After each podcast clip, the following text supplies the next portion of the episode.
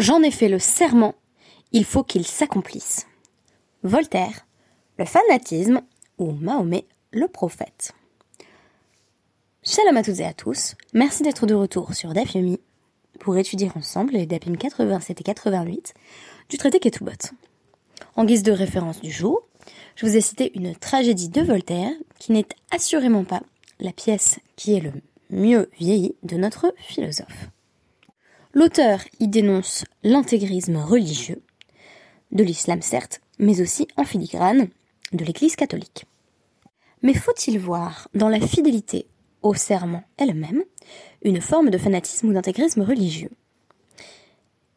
Il est beaucoup question de la chevoie, du serment, à travers les dapim 87 et 88 du traité Ketubot, puisque lorsqu'une femme divorcée se rend au Beddin et demande à ce qu'on lui verse la somme inscrite euh, dans sa ketouba, tout en précisant qu'on lui a déjà versé une partie de cette somme, elle va devoir jurer, donc prononcer un serment, qu'elle va associer à une déclaration de la somme que il reste à payer pour que euh, l'intégralité de sa ketouba lui soit versée. Alors, on pourrait parler euh, de manière générale, et c'est ce que je vais m'efforcer de faire aujourd'hui, de l'utilisation euh, du serment en droit, mais aussi de façon plus générale de ce que euh, l'imposition du serment dans ce cadre juridique révèle de la représentation que nos sages avaient de la parole et du poids à donner à la parole. En effet, j'ai appelé ma fille Elisheva. pour des raisons diverses et variées, et euh, j'évoquais euh, lors de podcasts précédents les, midrashim liés à la figure d'Elisheva, euh, celle qui allait devenir la femme du Kohen Gadol. Mais avant cela, il y avait l'étymologie. Elisheva, mon, mon Dieu, a fait le serment. Parce que j'ai toujours voulu approfondir cette notion de euh, Shvuah, C'est le premier traité que que j'ai terminé. Euh, lorsque euh, j'avais donc 20 euh, ans et que je découvrais à peine l'hébreu, l'araméen, donc de, l'époque du Talmud, à l'aide de l'édition Stenzalt. Ce fut pour moi une première incursion dans le monde passionnant des serments et je voulais ici en proposer une seconde, même si j'ai hâte de réétudier le traité Shavuot puisque mes souvenirs sont un petit peu lointains. C'est pour ça qu'on dit Adran alar quand on termine un traité. On a hâte d'y revenir parce que l'on sait également, hélas, euh, notre mémoire euh, assez faillible. Alors commençons par rappeler quel rôle euh, va jouer ce serment dans le cas spécifique d'une femme divorcée. Je précisais que elle va se rendre donc auprès du Beddin et dire, admettons qu'elle voilà, elle avait une ketouba de de 200 soucis. Elle dit au moment du divorce, mon mari m'a déjà versé 100 et je suis en train de réclamer de lui devant ce tribunal les 100 restants. Et donc on, lui fait euh, émettre un serment. Donc euh, euh, on n'a pas encore étudié d'ailleurs dans ces dapim la forme exacte de ce serment. Ça pourrait être un, sujet d'approfondissement. Mais elle va jurer, donc prononcer le nom de Dieu et dire mon mari ou, un, un mot équivalent qui fait office de serment. mon mari me doit toujours 100. La Gemara, euh, dans notre DAF 87, va nous présenter euh, la vie de euh, Rami Achama, qui dit bah, finalement ce que fait ici la femme, ça ressemble à un cas standard de ce que l'on appelle, dans les cas juridiques de façon générale, modé be c'est-à-dire quelqu'un qui comparait devant un beddin parce que il a été euh, sommé de le faire par un prêteur qui affirme donc euh, qu'il lui doit une somme spécifique. Et le modé B euh, littéralement c'est il avoue sur un peu, va dire devant le Bedin, c'est vrai que j'ai emprunté à ce prêteur, mais en réalité, je ne lui dois pas, par exemple, je ne lui dois pas 200 zouzim, mais seulement 100 zouzim. Donc, le modé Bemiktat va pouvoir ne payer que la somme euh, sur laquelle il a été modé, donc il a admis euh, devoir à euh, l'autre partie, donc au prêteur, pour peu qu'il émette un serment en disant c'est bien 100 que je dois et non pas 200 et on va de nouveau invoquer le nom d'Hachem ou une expression équivalente. selon Rami Bahama, le cas de l'épouse divorcée qui vient réclamer son dû, ou plutôt le reste de son dû, constitue un cas de serment deoraita, c'est-à-dire que, en vertu de la Torah écrite, elle doit prononcer ce serment. Rava estime que ce n'est pas le cas et qu'il y a en réalité un certain nombre de caractéristiques qui font que le cas de l'épouse divorcée et le cas du modé bemiktzat sont en réalité bien différents. En effet, ce que l'on peut appeler le paradigme du modé bemiktzat, qui admet de voir une partie de la somme, ce qui constitue donc le paradigme du modé Bemiktsat, c'est le fait que euh, il va euh, effectivement proférer un serment, mais c'est pour ne pas avoir à payer une partie de la somme. C'est-à-dire que Là, euh, si euh, euh, Tali me traîne devant le tribunal en disant Myriam me doit 200 et que je dis je jure que je ne dois que 100, c'est moi qui paye 100. Alors que là, c'est l'inverse, c'est une femme qui va jurer pour qu'on lui donne une somme spécifique tout en disant c'est vrai qu'il m'a déjà donné 100, mais je jure qu'il me doit encore 100. Alors, voici l'hypothèse de Rava, Midé Rabanan. Il s'agit en réalité d'un serment institué par les sages. Pourquoi? Et là, on va peut-être avoir une sorte d'aperçu sur euh, la philosophie du serment, en quelque sorte. On nous dit des Farah Dayek, des Mifra Lodayek. Pourquoi? Parce que la personne qui doit rembourser, qui doit payer, elle est Dayek, elle est minutieuse. Elle sait exactement combien elle a donné. Donc ici, il s'agit du mari. Le mari, quand il, il a donné, par exemple, il a donné euh, déjà 150 euh, zouzim, il sait qu'il a donné 150 zouzim. Des mipra dayek, mais la personne qui reçoit l'argent de la dette n'est pas aussi minutieuse quant à la somme exacte qui a été euh, versée. Et donc, ou Ramo Rabanan Joua Allah, qui écrit des tidok.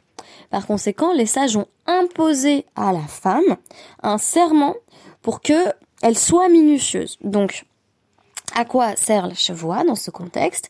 À être scrupuleux. C'est quelque chose qui pourrait peut-être se généraliser, on pourrait dire que de manière générale, la logique du serment n'est autre que de faire prendre conscience à chacun et chacune que euh, sa parole l'engage en toute situation, particulièrement dans ce contexte juridique.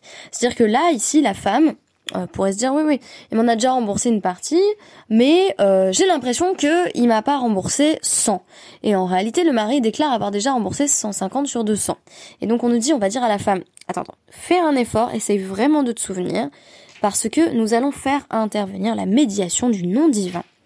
Euh, c'est intéressant que cette médiation fasse euh, également son apparition dans un contexte de divorce, puisque euh, c'est également euh, cette fois-ci la dissolution du nom divin, c'est une anecdote sera d'ailleurs rapportée par, par Lévinas dans ses lectures talmudiques, la dissolution du nom divin dans les eaux amères qui permet la réconciliation du couple.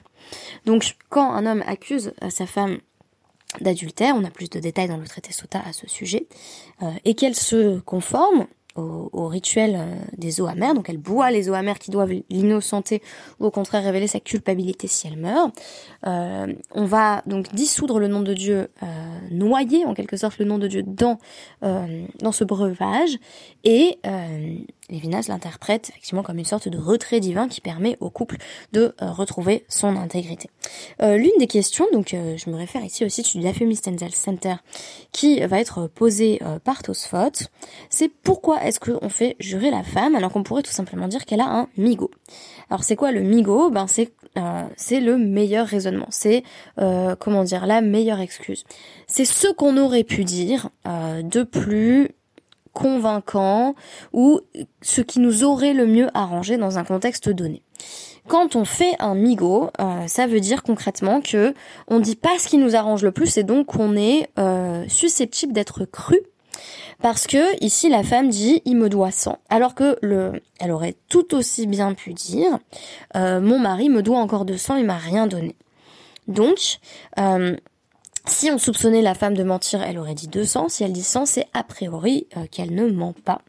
Le migo pourrait s'appliquer d'ailleurs dans un certain nombre de, jeux de rôle que j'apprécie beaucoup, comme par exemple le Time Bomb où l'essentiel est bah, en fait soit effectivement soit de mentir, soit de dire la vérité selon le rôle de départ demeurant secret que l'on endosse. Et à chaque fois, il y a la question de est-ce qu'on a intérêt euh, à mentir et quel est le mensonge susceptible d'être le plus efficace? Alors le migo, euh, c'est précisément le fait que la personne si elle avait voulu mentir, aurait dit euh, quelque chose de, plus avantageux. Et le Roche va préciser au sujet de la question de, de Tosfot que on ne peut pas parler euh, ici de migo parce que le migo c'est quand on se dit la personne pourrait être en train de mentir. Et là ce n'est pas euh, ce qui est en jeu. La question c'est plutôt cette femme, on ne la soupçonne pas de, dire il me doit 100 alors qu'en réalité il lui doit 0. On la soupçonne de dire il me doit 100 alors qu'en réalité il lui doit 80. Donc euh, c'est plutôt l'idée que euh, le serment va véritablement redonner euh, à la parole son poids. Ce que je vois derrière ce raisonnement du Roche, c'est le fait que, en général, quand on transgresse par la parole, ce qui est une problématique qui nous touche toutes et tous à l'approche euh, de ce qui pour, euh, c'est généralement pas euh, par des, des, mensonges ouverts ou par du lachonara complètement assumé, mais plutôt par des déclarations qui prêtent à être mal interprétées ou par des imprécisions de langage, voilà, par par euh, ce manque de, de minutie euh, dans le rapport à la parole. Or ici on nous dit, c'est un peu euh, comme quand j'ouvre le sidour de la à bloc, il y a Dalif Nemi Ata Omed, sache devant qui tu te tiens, on pourrait dire At Omedet pour une femme, c'est-à-dire que si tu es sans arrêt devant Hachem, tu dois beaucoup plus surveiller ta parole et donc faire preuve d'exactitude dans tes propos. Donc là la femme elle se dit bon mon mari je sais pas s'il m'a remboursé 180, je vais dire qu'il me doit toujours 100.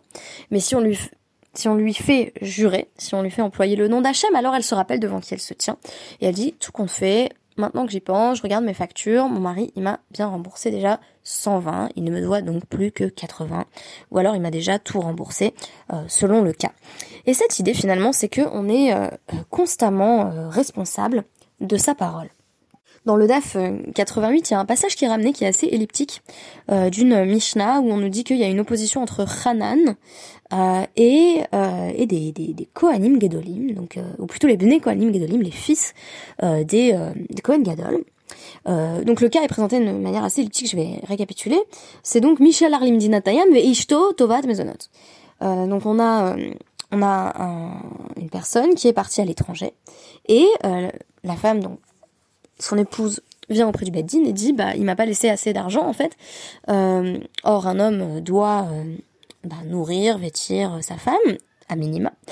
Euh, donc elle, demande en fait à ce qu'on la nourrisse. Par conséquent, le Bedin va lui donner une partie euh, bah, des biens de son mari ou de l'argent de son mari, de ce qu'il a laissé de côté, libérer ces biens-là pour qu'elle puisse se sustenter. par la suite, donc je récapitule le contexte de notre Mishnah qu'on va en fait étudier de, trois semaines, me semble-t-il, du DAF 104. Par la suite, le euh, mari décède et elle revient au Beddin. Cette fois-ci, elle dit, bah, versez-moi, euh, versez-moi la ketouba. Et donc, on nous dit, elle va devoir faire un serment. Euh, un serment en disant, je ne prends pas plus de la teshuva que ce qui me revient. C'est-à-dire, bah, la, la somme inscrite dans de la de la ketouba pardon j'ai dit teshuva à la base de ketouba parce que je suis absolument obsédée par la teshuva dans cette période des, des 10 jours de teshuva euh, donc elle dit voilà je ne prends que ce qui me revient de la ketouba sachant que elle a déjà pris une partie euh, lorsque son mari était parti à l'étranger qu'elle s'est rendu compte que c'était un peu un peu compliqué à gérer au niveau des finances. Donc on nous dit bah Hanan Omer euh, Tishava Basof et le Tishava Batrila selon Hanan elle a euh, besoin de jurer à la fin. Tishava, c'est toujours la même racine, c'est-à-dire que quand son mari meurt et qu'elle vient au Bedin en disant je vais récupérer ma ketouba, elle jure qu'elle n'a pas pris plus que ce qu'elle aurait dû pour ses maisonnotes, pour se sustenter. Vélo Tishava Batrilam, elle n'a pas besoin euh, euh, de, de, jurer la première fois, c'est-à-dire quand quand elle vient prendre donc ce qui lui revient hein, pour pour se vêtir, pour se nourrir, elle n'a pas besoin de jurer. Et on nous dit donc, euh, alav Kohanim Gadolim Vamro, les fils des, des Kohen Gadol, on dit, euh, Tishava Batrila ou Basof. Elle doit jurer les deux fois. C'est-à-dire qu'elle commence par dire, ok, je vais prendre une partie des biens de mon mari, mais je ne prendrai pas plus que ce dont j'ai besoin pour voilà mon, entretien. Et ensuite, à la fin, quand elle vient récupérer sa ketouba parce que son mari est mort, je rappelle qu'on empoche la ketouba en cas de divorce ou de mort de l'époux. Euh, à ce moment-là, elle, elle jure de nouveau que euh, voilà, elle prend ce qui lui revient euh, dans la ketouba. Euh, très étonnant d'ailleurs au niveau formel, je le note au passage, que ce soit des Bnei Kohanim Gedolim qui tranchent la loi. c'est assez rare. Alors il y a des Chachamim qui sont par ailleurs des Kohanim, mais de ce que j'ai étudié de la Gemara, il est très rare qu'on nous dise au sujet de, de décisionnaires qu'ils étaient simplement Kohanim Gedolim, ou Bnei Kohanim Gedolim en l'occurrence. D'autant que euh, Hanan euh, ben Avishalom était un juge important euh, qui siégeait à Yerushalayim à l'époque du, Second Temple. Et que, comme le souligne donc l'article du jour de My Jewish Learning, donc sur Ketubot 88, euh, il y avait des relations euh, tendues en fait entre la prêtrise et les sages, de sorte que la prêtrise était euh, largement perçue comme une caste un peu corrompue. Je pense que le traité Shkalim qu'on a étudié dans le dans le Talmud Yerushalmi nous a bien montré que c'était pas pas toujours évident ces relations entre prêtres et sages. Or ici, les sages vont vraiment trancher la halacha comme comme les les Bene Kohanim. Vous me direz euh, qu'est-ce que ça change? Eh bien tout simplement ça change que on va constamment responsabiliser la femme par rapport à sa parole mais aussi par rapport à ses à ses actes. On lui dit voilà, ne prends pas plus que euh, ce qui est nécessaire pour tes besoins. Euh, jure que la ketouba que tu prends, c'est bien la somme qu'il te reste maintenant que tu as effectivement consommé une partie du patrimoine. Et donc on va euh, finalement multiplier les situations où le serment euh, est prononcé. Alors forcément, c'est un peu tiré par les cheveux, mais pourquoi Bené Kohanim Gedolim? Pour moi, pourquoi c'est les fils des Kohanim Gedolim qui euh, affirment ici qu'il faut jurer finalement au début, à la fin, un peu tout le temps? Parce que bah, le Kohen Gadol, notamment à Kippour, et donc là on est en plein dans le thème de préparation des fêtes, c'est vraiment celui qui est en présence de Dieu et qui a cette responsabilité totale euh, de l'expiation de, l'ensemble du peuple. Donc déjà un Cohen par définition, euh, bah, il est kadosh lachem, c'est-à-dire qu'il est il est consacré, euh, il est tout à son culte, à sa avoda destinée à Hachem, mais alors le Cohen Gadol, combien plus? Donc ici, on aurait une logique un petit peu absolutiste vis-à-vis du serment, c'est-à-dire que la chevoie servirait d'outil qui permet d'être constamment conscient de ce que l'on dit, mais aussi euh, de faire attention à la teneur de ses propos, de faire attention à la justesse, à la droiture de ce que l'on dit, autant de principes qui devraient nous guider en ce Yom Kippour qui arrive. Merci beaucoup, Martov.